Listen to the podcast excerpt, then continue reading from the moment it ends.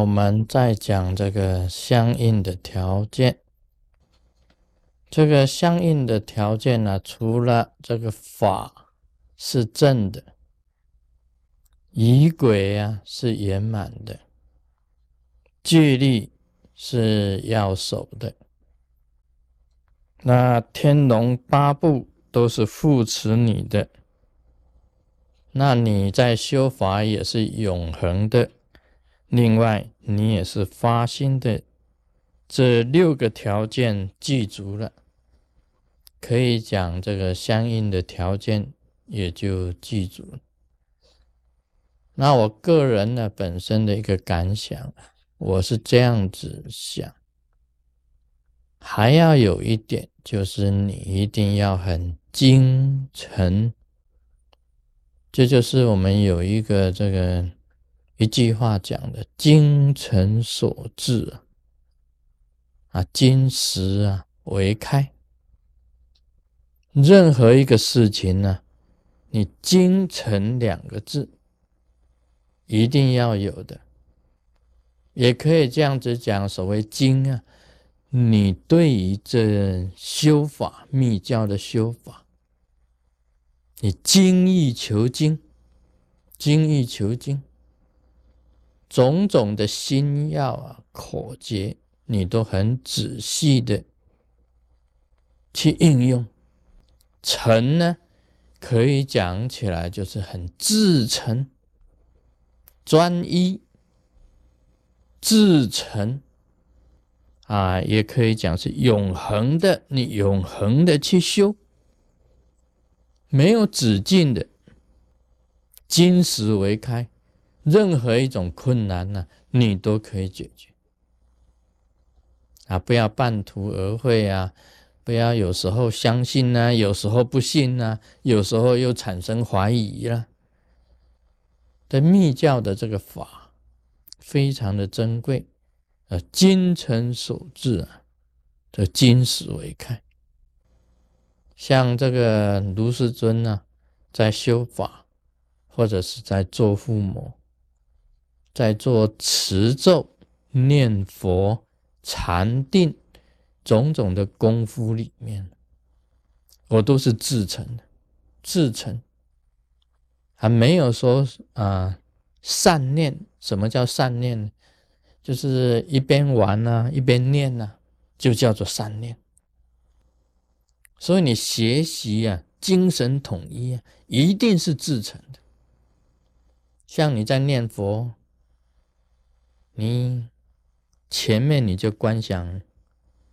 阿弥陀佛出来，甚至于这个阿弥陀佛很大，整个虚空中全部充满阿弥陀佛，那你自诚的祈求念佛，念佛是要这样子的。像卢师尊呢，在做附魔、做密教的佛供，我每一次在念呢，回向啊，或者是刚刚开始招请啊，祈请祈请这个父母祖尊，南无西方极乐世界阿弥陀佛。你在祈求的时候发出这一种呼唤呢，是至诚的，至诚是一心招请。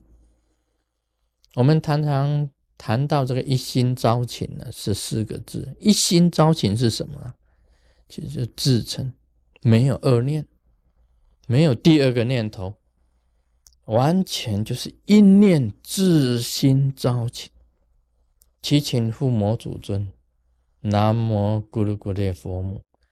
这句话喊出去呀，你就要相信咕噜咕噜佛母在虚空之中啊，已经听到你的祈求跟招请啊，这个就是精诚所至啊，我自己本身的一种。啊，这个感想，我自己本人用一心呢去修这些法，念佛、持咒、护摩、禅定。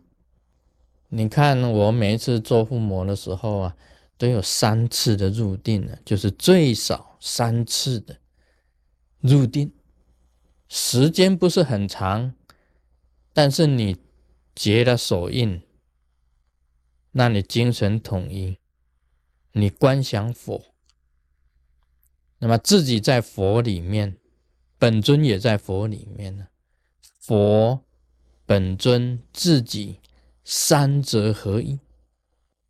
这个时候观想佛啊，我把自己移到佛里面，再观想本尊从虚空之中降到你自己身上，再把自己变成本尊。做这样子的观想也是一心的。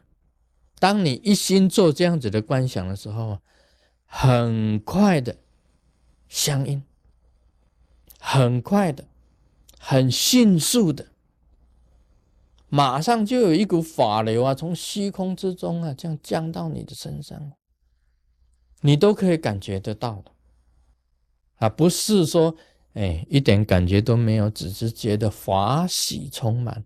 欢喜充满，你心里欢喜就会充满了，你自己会想啊，好高兴呐，啊，就欢喜充满了。但不是这样子的感觉，是真的一股力量啊，虚空中一股这个啊很神秘的一种力啊，法流啊，跟你灌顶呢。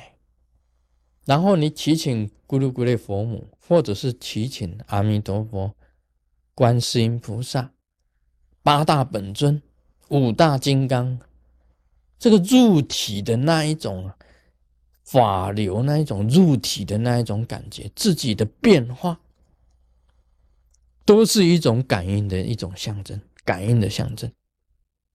甚至于啊，那一种感应呢，连你的脸型都会变。连下巴，这个下巴都会发抖。